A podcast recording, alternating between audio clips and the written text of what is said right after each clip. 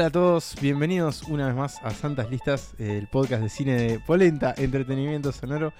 Eh, este episodio, que, que es un episodio doble, no sé si ya lo han notado, pero es un episodio que son dos partes para escuchar a gusto en el orden que prefieran.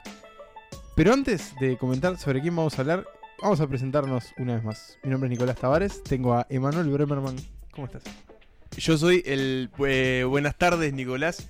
Eh, yo soy el participante eh, físico, porque me tenés al lado. Claro, te tengo al lado y al lado, pero a través de una pantalla, tengo a Pablo Estarico. ¿Cómo estás, Pablo?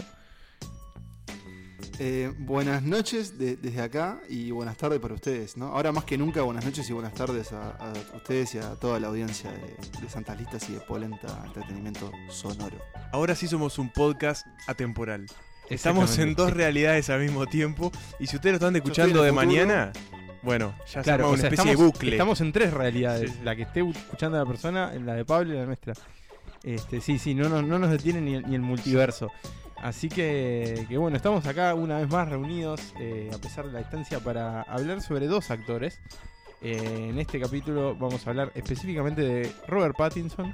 Y en, la, en el lado B, o puede ser el lado A y este será el lado B, eh, tenemos a Kristen Stewart. O sea, los dos protagonistas de la serie Crepúsculo que su primera película cumple 10 años de su lanzamiento este 2018 y por eso vamos a revisitar las carreras de los dos sin hablar de Crepúsculo. Vamos a elegir nuestras 5 favoritas de cada uno sin mencionar esa saga. Y además, ba- bajo la consigna de que creemos que estos son dos jóvenes actores que tienen un prometedor futuro por delante. Que igual diciendo esto, espero que no, no cuando salga el episodio, tipo que ninguno se haya muerto por una sobredosis o algo, porque suele pasar esas cosas, ¿no? Pero eso, que son grandes actores de sus generaciones. Y lo único que quiero agregar antes de meternos en la lista es que tienen un gran un prometedor futuro y tienen un muy interesante presente también. Porque ya lo vamos a ver ahora. Exacto, es verdad. Sí, es verdad. Y bueno, y, Eh, y también vamos a ver que tuvieron un pasado ¿Oscuro? os- no sé si tan oscuro, pero por fuera, o sea, incluso antes de Cre- Crepúsculo, ya algunos ya hacían buenas películas este, de, de ellos dos. Así que bueno, sin demasiadas vueltas, vamos a escuchar, vamos a conocer cuáles son nuestras cinco favoritas de Robert Pattinson en este episodio doble especial de Santas Listas. Un pequeño aviso antes de, antes de irnos. Dale. Quiero agradecer, y más que nada a ustedes que lo gestionaron, a la gente que participó en el sorteo del Monfic, de las entradas del Monfic. Es verdad, hay que Sí. decirlo, sí. Eh, esta semana pasada estuvimos sorteando dos entradas para el Festival de Cine de Montevideo, el Monfic, que organiza Movie. Que tiene un montón de películas que están buenas para ver. Es verdad, Así que- nosotros ya las, ya las estamos viendo y la verdad que hay un montón para recomendar. Cualquier cosa, sugerencia que precisen nos consultan. Y, y bueno, y, y, y en pronto haremos otro sorteo y seguiremos regalando cosas porque nosotros somos... Somos así, Somos somos, así, somos somos gente generosos. generosa. Somos generosos. Así que bueno, Vamos a meternos Vamos en a la lista una vez. Dale. las favoritas de Robert. Please welcome Robert Pattinson. Y empezamos en el puesto número 5 con una película eh, dirigida por un, un grande y uno de los grandes maestros de lo raro dentro del cine. Pero te dejo que vos nos cuentes más, Pablo. ¿Cuál es nuestro puesto número 5? Nuestro puesto número 5 es Cosmópolis, una película de David Cronenberg que eh, hace su segunda aparición consecutiva porque recomendamos otra película de él en el episodio de nuestras películas más raras, que yo recomendé Existence, eh, una anterior a él. Y en este caso tenemos a la primera colaboración de dos que hace Cronenberg con Pattinson. Y hay que decirlo igual, no es para mí de las mejores de, David, de David, pero sí me parece que es muy interesante porque indica que Pattinson ahí entre medio crepúsculo empieza a trabajar para directores eh, un poco por fuera de Hollywood. Y en el caso de Cosmópolis, creo que podemos hacer dos divisiones eh, de las películas de Cronenberg. Por un lado, esas cosas raras como Existence o Almuerzo al Desnudo, y por otro, eh, esas películas un, un poco no, más realistas y más duras, como la que nosotros creo que hemos hablado, y si no fuera del aire, eh, que son historia, una historia violenta y promesas del este, que nos Sí. gustan mucho. Sí, Sí, sí, sí, sí, sí. Hemos hablado de ellas y creo que las consideramos, sobre todo Promesas del Este, como una de nuestras. Sí, sí, sí. No me acuerdo para qué le hablamos en su momento, pero, pero. Crimen organizado, Sí. seguro que ahí, ahí hablamos. Puede ser, sí, sí. Cierto. Y sin duda que si algún día hacemos una, una lista de vivo mortes en que se viene en cualquier momento, van a estar. Pero, Y una lista de Cronenberg, en que el- se lo merece. Claro, también. O, o hacer un David Lynch contra Cronenberg. Pero bueno, Cosmópolis eh, es un poco un, un Cronenberg más realista, pero igual es un poco más experimental porque es una película que sucede toda en una limusina en donde Patterson interpreta a un multimillonario que quiere ir a, a su barbería favorita y está como en una especie de Nueva York que tiene como manifestaciones y hay mucho tráfico, entonces él está todo el tiempo en la, en la limusina, a veces baja por algunos motivos, pero más que nada son personajes que entran, le hablan y es toda como muy rara. No para mí, o sea, no es la mejor de ninguno de los dos, pero sí es eso, es como que aventura un Patterson más experimental y además, este, no sé qué, ¿vos, ¿a vos qué te parece, Emma? Sí, no, yo lo que te quería decir es que le encuentro mucho punto de contacto a, con Locke de Tom Hardy, ¿no? Que también pasa dentro de un películas auto. de autos. Eh, claro, películas de auto, pero que solo pasan ahí adentro y, y bueno, que, que- que se centran en, en- en, bueno, lo que vive el personaje adentro de ese auto y en ningún lado más. Sí, igual para, para mí es como que se nota que, que, que Pattinson todavía está un poco acartonado. Ah, ¿no? crepusculado. Ese tema de- Sí, ahí esa es una buena palabra, crepusculado, como que todavía incluso está pálido, como, como que está con ese tinte medio Edward Cullen. Y brillaba Y también. todavía como que... eh, no tanto, ¿no? Pero como que todavía decís, bueno, no, es, es, es un, es un muy buen actor sin duda porque se carga toda la película él, pero como que todavía te cuesta separarlo de ese, de ese gran papel. Pero de todas formas creo que, que siempre vale la pena ver una película de Cronenberg y esta también, aparte hay como diferentes personajes, está Paul Giamatti, Juliette Binoche, o sea, como caras muy, en caso de Giamatti, cara neoyorquina, eh, que van y entran y da. Es, es como una película interesante, pero para mí es eso, es como la promesa de un Pattison mucho mejor que creo que se va a venir más adelante en la lista. Bien, muy bien. Entonces ahí teníamos nuestro quinto puesto Cosmópolis. Pasemos al puesto número 4, previa escucha de un breve instante de esta película. I don't like saying this. But You smell of sex. that's my doctor's appointment you smell. I smell sex all over you. It's what? It's hunger you smell. I want to eat lunch. You want to eat lunch. We're people in the world. We need to eat and talk. Bien, pasamos entonces al puesto número 4 de esta lista de las favoritas de Robert Pattinson. Y vamos a hablar de una cosa completamente diferente a la que acabamos de ver. Eh, vamos a. con una película de, de aventuras muy, muy clásica Sí. y muy entretenida. Eh, contanos.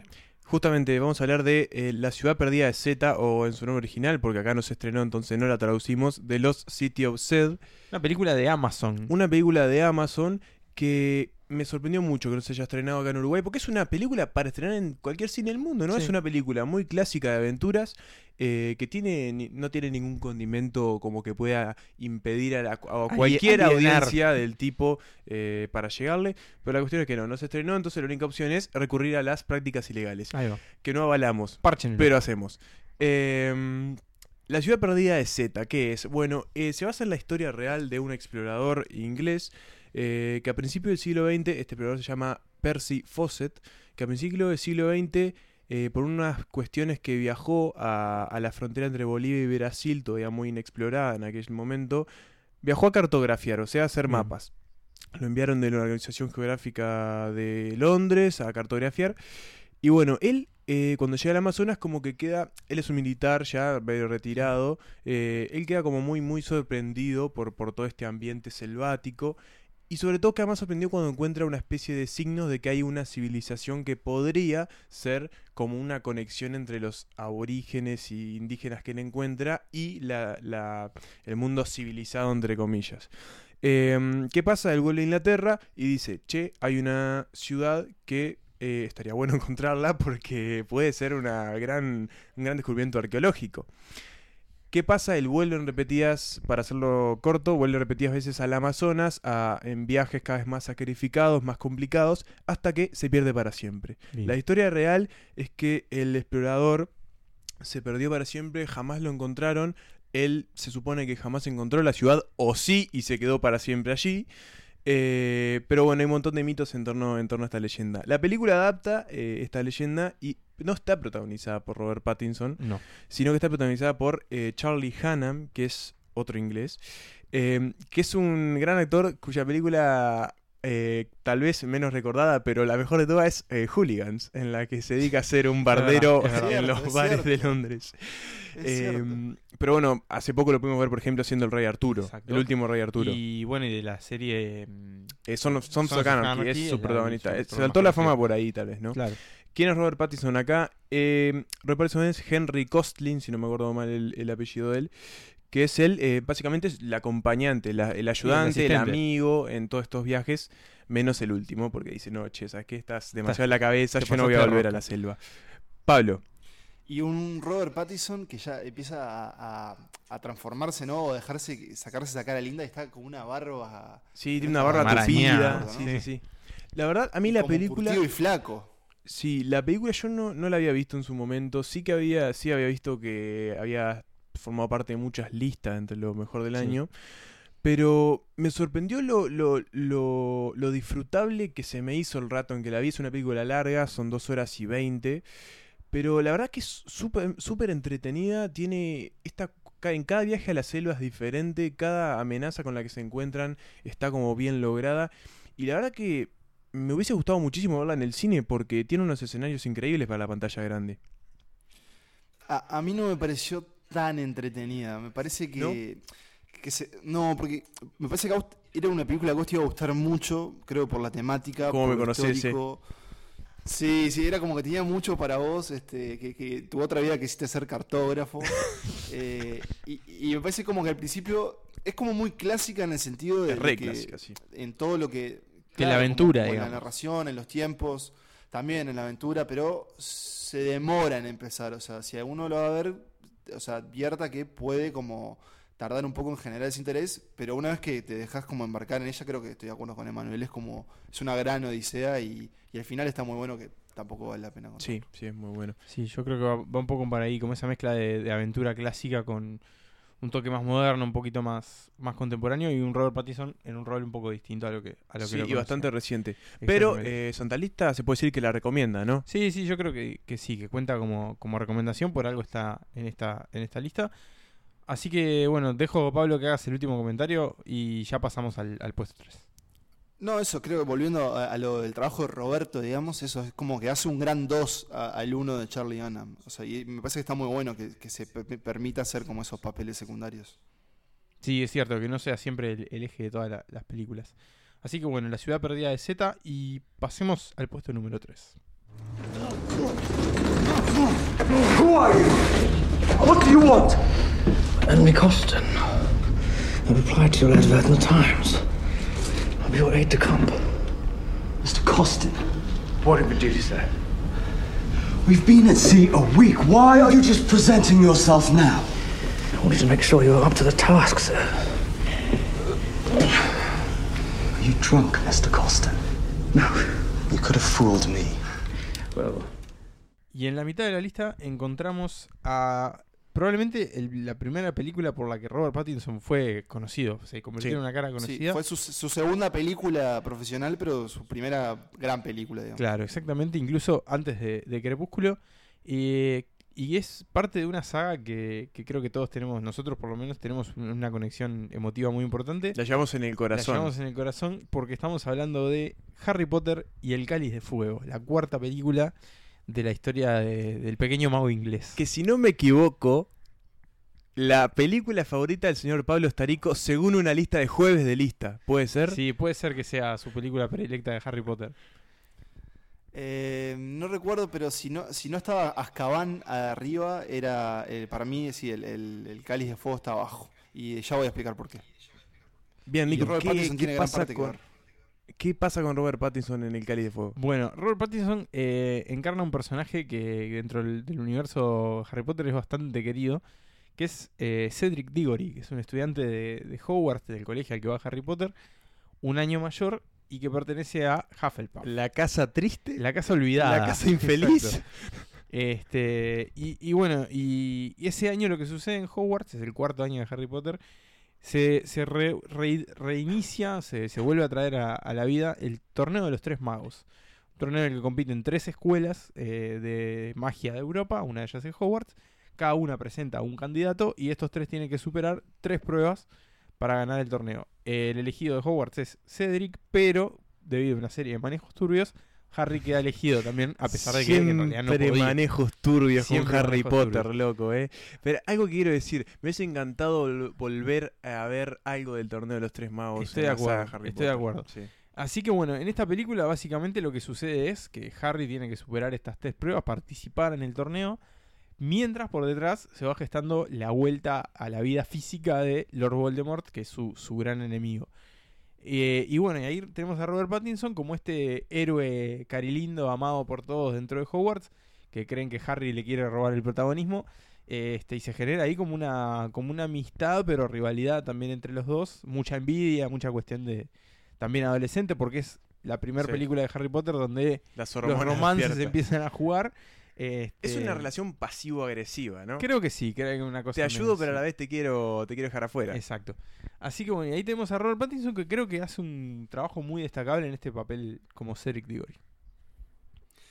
Además, eh, no sé si ustedes recuerdan, como que Diggory tenía eso que era como, como. Tenía todo lo que Harry Potter quería hacer, que era ese tipo que jugaba bien al Quidditch, era como un galán, pero era buen tipo, tenía buen corazón, era como el héroe perfecto. Y Harry, o sea, como que siempre estaba como medio envidioso de él también. Bueno, de, y de hecho, en, en el torneo, de lo- durante esa etapa del campeonato, recuerdo que Hogwarts eh, trata muy mal a Harry porque todos están con Sí. Cedric. Claro, sí, sí, sí, es como un... Ah, ¿qué, qué- qué viniste a hacer Sí, acá? sí, O sea, ya no te alcanza con ser Harry Potter para querer encima todavía Claro. robar esto. Pero para mí, no sé si a ustedes les pasó, como que creo que yo descubrí en retrospectiva que Cedric Diggory era Robert Pattinson. Sí, claro. Sí, claro, o sea, es como... No, yo en realidad creo que, de hecho, por, por tener como una especie de desconexión con todo lo que fue Crepúsculo, o sea, lo asociaba más que nada con eso, o sea, lo tenía ahí, sabía quién era. A ver, sí, yo creo que siempre, por lo menos para nosotros tres, yo vi las, creo las dos primeras de Crepúsculo, pero siempre fue Cedric Diggory y Robert Pattinson. Claro, sí, yo creo que O sí. sea, Este, al menos para mí, sí, sí. Y creo que tiene esta película que... Lo que acabo de decir, ¿se acaban de dar cuenta que acabo de decir que vi las dos primeras de No, no, Crepúsculo? estoy- Sí, sí, no, no, no, todavía estoy pensando por qué las vi, pero está. Este... O sea, volviste por el segundo plato. Sí, sí, Claro, sí, sé que no, la vi, no. no, no Tremendo, importa. Ya diremos cuándo vimos. O sea, ustedes no sé si la vieron, pero... Pero bueno, creo que, que parte de lo que logra esta película también es como el paso hacia la maduración de Harry Potter. Ya con la tercera, con El prisionero de Azkaban, eh, con Cuarón como director, ya la cosa se había puesto un poquito más, más gótica y oscura. Pero acá creo que da el paso siguiente y ya la cosa se pone negra, negra. O sea, se, se pone jodida. Y además es tal, tal cual lo que, lo que decís, Nicolás, porque además, y si no vieron Harry Potter... No, o n- sea, no es un spoiler. Si no la vieron, and- sí, no importa, pero el señor Robert Pattinson pone el cuerpo, señores, y vemos la muerte como hay que verla, de primera mano, y ver el cuerpo frío del pobre Diggory en los brazos de Harry eh, por, por culpa de- del señor que, que no debe ser nombrado, ¿verdad? La escena que huele, que huele con el cuerpo de Cedric Diggory y lo agarra el padre, a mí me sigue partiendo Sí, al medio. Tipo los gritos del padre agarrando mientras la cámara se va alejando. Es, sí, creo que es de las partes más duras de, de la saga. Y, y- y me voy un poco de tema, pero creo que el libro tenía eso también. Era como uno de los, de los peores finales que tiene. Claro. Porque siempre los finales eran medio parecidos. Harry en el hospital y estaba todo, va a estar todo bien, come chocolate. Es cierto. Pero acá era, "Señor- señores, se viene la noche. Y Sí, acá sí. está la prueba, que es este, este fiambre. Es un poco como el. eh, trazando un paralelismo cinematográfico, es el final del Imperio contraataca. Sí. Es un poco como el momento del medio de la serie. Es, bien, es bien el momento del medio. Los, Sí. ga- los malos volvieron, están ganando y cayó el primero. Y o están sea, hasta las manos. murió el primero y bueno, la cosa ahora se, se puso seria. Así que bueno, creo que ahí en eso aporta ahí lo suyo Robert Pattinson con este recordado rol como Cedric Diggory. Y eso es lo que conforma y lo que aporta a Harry Potter y el Cáliz de Fuego, nuestro tercer puesto en esta lista. Tengo una, una pregunta que capaz que ustedes me, me pueden responder, porque Cedric Diggory figura eh, como que vuelve después en la, en la otra película, pero yo no recuerdo, vuelve en una aparición. Me pasó, un sueño, me pasó que igual. eh, vi, está, figura Nieve de, de- de B, eh, figura como que está en la Orden del Fénix. No me acuerdo cuándo está en la Creo que Orden es al Fénix. principio que Harry tiene como una especie de sueño con que recuerda su muerte. Ah, El laberinto. el laberinto ahí, eso, pero no es una presencia puede ser. vivo, digamos. Sí, sí, sí. Es un cameo. Es un cameo, ahí va. Así que, bueno, ahí teníamos Harry Potter 4, también podemos decirlo así. Y pasemos al segundo puesto. Could I have a word? All right. You stink, Potter!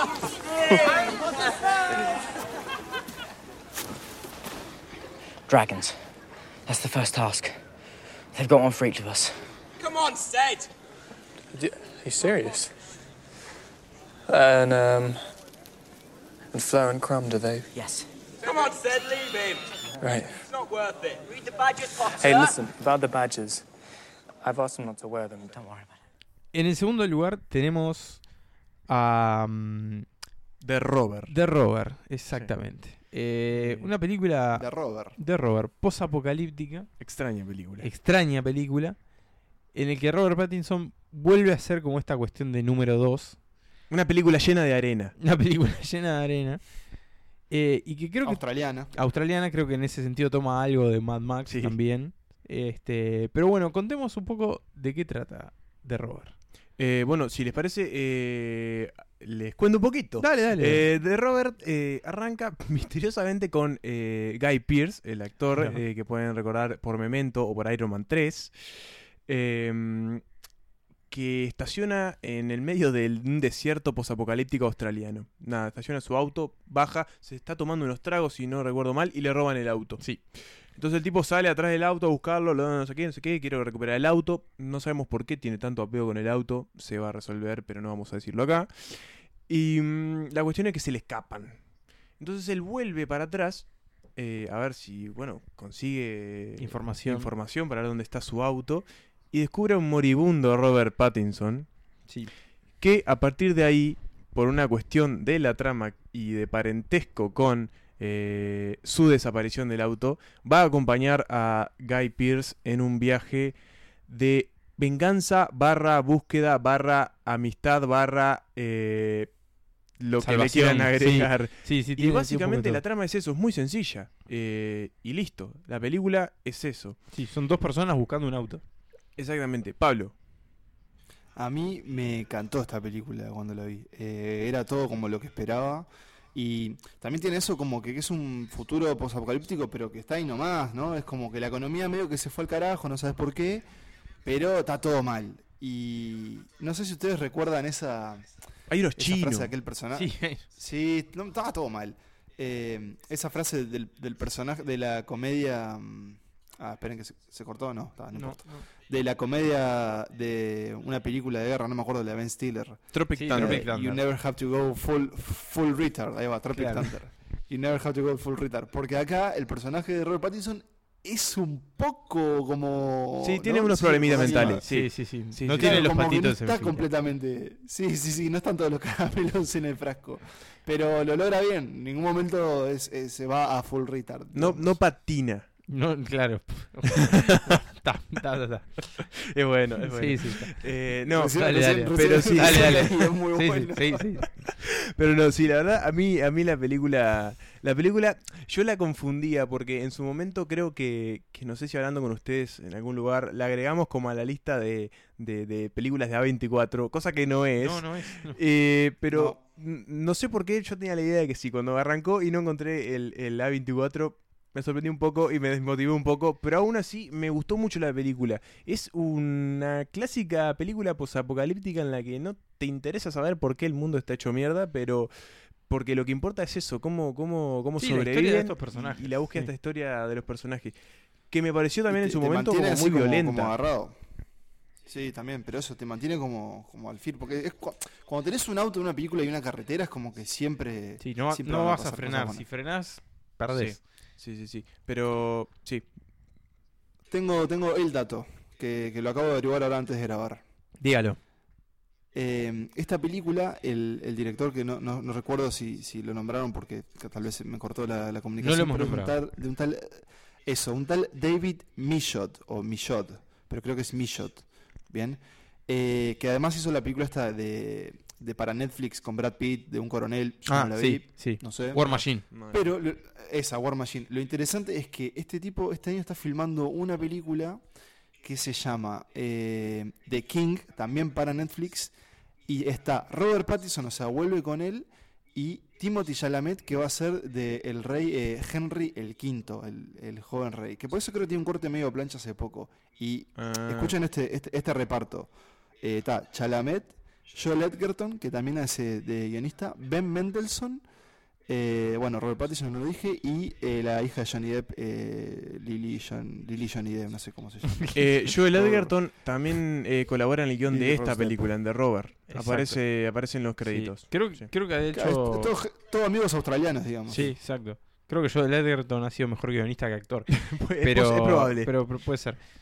Pero bueno, ahí teníamos. ahora ya tiene dos pelis. Pero eso no, me, me, me llamó la atención porque me- puede estar muy interesante. Sí, Sale el año que viene, suena muy El bien. Rey, con Timothy Chalamet y, y Robert Pattinson. Me parece que hay, que hay que anotarla como para esperarla. Hay que, hay que prestarle atención. Así que bueno, ahí teníamos de Robert otra sugerencia de tantas listas. Y descubramos cuál es la película que encabeza nuestra lista de cinco favoritas de Robert Pattinson sin crepúsculo. I believe in God, and I know Henry believes in God. There's, and there's no harm Henry wants to see me come to. And I believe in that. Look at the harm you've come to, and where's Henry?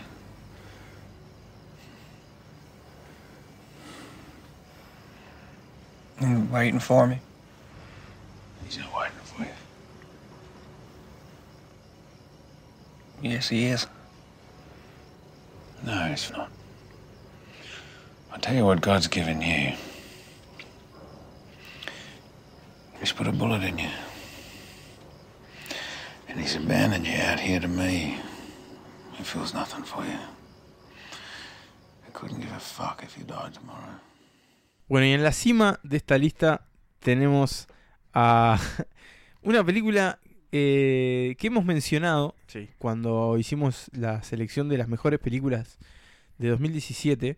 eh, Y no estuvo en cualquier lugar. y no estuvo en cualquier lugar. Porque compartió puesto. Exactamente, también encabezó aquella lista cuando hablamos de las películas que no habían tenido estrenos comerciales aquí en, en Uruguay, eh, que efectivamente no lo tuvo, pero bueno, en este caso les vamos a comentar sobre esta película que se llama Good Time, que fue dirigida por los hermanos Safdie y uno de ellos es además el coprotagonista de esta historia, en la que Robert Pattinson es una especie de criminal de poca monta de Nueva York.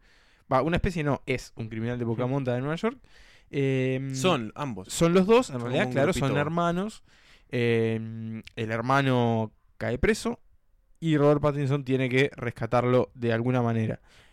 Pagar la fianza. Pagar la fianza. Lo que va a seguir es una noche de locura y corre- corriendo y de yendo de un lado para el otro a lo largo de toda la ciudad para conseguir el dinero y sacarlo de la cárcel como sea. Y bueno, lo que se sigue son una, escena- una serie de eventos desafortunados, ¿no?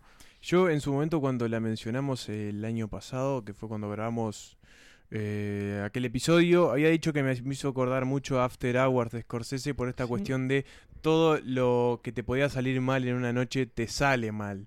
Si bien aquella película de Scorsese era una comedia y esto es un drama bastante bajonero en algunos momentos, sí comparten esta cuestión de que, bueno, el pobre Robert de esta película, eh, todas las cosas que quiere hacer no le van a salir bien y cada vez se le va a complicar más esta empresa de tratar de sacar al hermano de la cárcel hasta un momento que, bueno, nada, eh, las cosas se complican verdaderamente.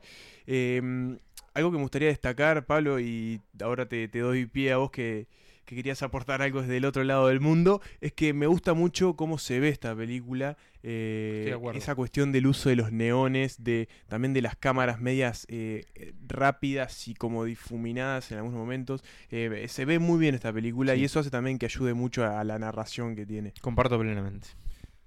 Y, y no solo eso, no sé si, si, si ustedes recuerdan, porque yo la, la volví a ver hace poco. A mí me encanta, más allá de, de- de la actuación de, de Pattison, que para mí esta es la película en la carrera de él, o sea, sin duda. eh, es el, el Nueva York que retrata. Y es un Nueva York repleto de gente horrible. Todos son, todos, hasta incluso todos los extras, todos son gente horrible, digamos. A lo que uno no está tan acostumbrado es a Nueva York de Manhattan, del cine de Hollywood. Porque es Queens. Es más como eso, es más- decirlo, claro. Claro, por eso se va de eso, pero además es como que se siente muy real lo- los personajes que andan en la vuelta, no solo lo- los de los protagonistas, ¿no? Los dos hermanos, sino bueno, en la cárcel, eh, los personajes que se va encontrando Pattison y en especial ese ese señor que, que ellos que se van involucrando por un tema de drogas que terminan comparten como unos unas cuantas escenas juntos que es creo que era un tipo que había estado preso en Rikers y que esta era su primera película. Como que para mí los Safias en eso de una forma increíble que es mostrarte una Nueva York mucho más cruda.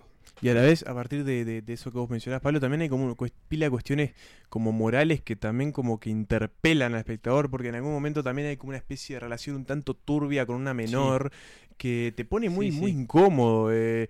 Entonces, eso está bueno también. Es como que no es una película, si no es una película que se disfruta y se ve rapidísimo, porque creo que dura una hora y media y va al palo, eh, tiene un montón de cosas que como que tampoco te dejan como sentar demasiado cómodo para verla. Sí, yo creo que Sí, es- pero es. es... Dale, No. dale, decí- Nico. que es como una, como una experiencia, o sea, sentarse ahí es como que te, te- te subiste a una montaña rusa y dejaste que te llevara. Creo que, que logra eso muy bien esa película, aparte tiene ese ritmo rápido, esa cuestión de que tiene que resolverlo antes de determinada hora, entonces todo va como mucho más rápido, acelerado, sin perder sus matices, y creo que con eso también gana mucho la película.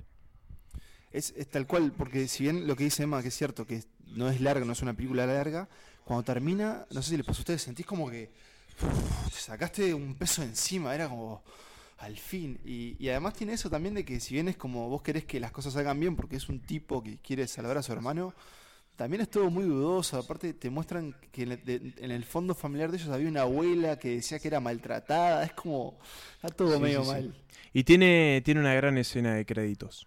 Eh, no sé si la recuerdan, pero mm, obviamente no vamos a decir cómo es, pero es, es muy buena y creo que termina de complementar como varias de los conceptos que la película este, corre en torno a ellos. Exactamente, sí, yo creo que es una, es una gran película que, que hay que ver para conocer también otra cara de Robert Pattinson y verlo como, como actor realmente. Si bien en otras que, que hemos hablado hoy también lo, lo hace, creo que en esta realmente es como, como esa cuestión como de deja todo. El Gra- tipo muestra todo ahí. Gran rubio platinado. Gran además. rubio platinado además. Este, y creo que cuando escuchen o si ya escucharon el- el- la edición de Kristen Stewart, van a notar que en los dos primeros puestos pasa algo parecido. Son películas Tal no tan cual, comerciales, tal no tan tradicionales, pero que les permiten a los dos mostrar mucho más de lo que de lo que habíamos visto en, en otras películas como las de Crepúsculo, por ejemplo. Y además creo que, que en el caso de Good Time nos hizo a los tres, eh, confirmó nues- nuestro, nuestra relación de amor con la gente de A24, eh, pero también con, con los Safdie, ¿no? que ya estamos esperando su próxima película sobre el distrito de Diamantes y protagonizada por, por Adam Sandler. Ahí está. Gran, gran, mezcla, ¿no? Gran mezcla. Gran No, mezcla. hay que ver qué, qué sale de ahí. Pero bueno, ese, esa fue la lista Sí, de exactamente. Robert Pattinson. Y nada, es como hablamos en el Kristen Stewart. Si lo escucharon y si no escucharon, van a ver que vamos a decir esto. Pero eso es como una confirmación de que, si bien estos dos actores, se puede decir, empezaron en una saga bastante mediocre y muy súper extra comercial, eh, lograron diversificar sus carreras al punto de que hoy, para mí, son, como dijo Pablo al principio, dos de las grandes promesas de, de la- su generación. Exactamente. Así que bueno, escuchemos un pedacito de Time y repasamos la lista de Robert Pattinson.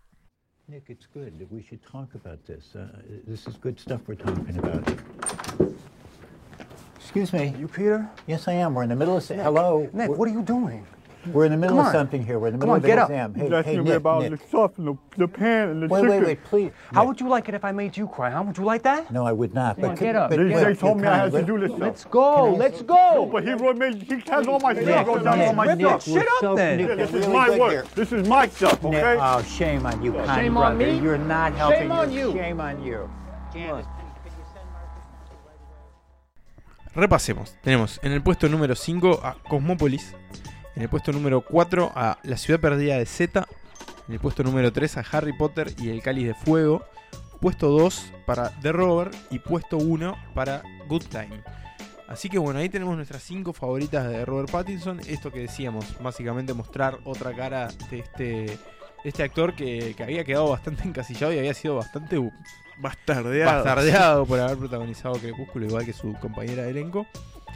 Así que bueno, los invitamos, por supuesto, a escuchar eh, la otra mitad de este, de este especial. eh, y también, bueno, si ya la escucharon, gracias por haber escuchado esto.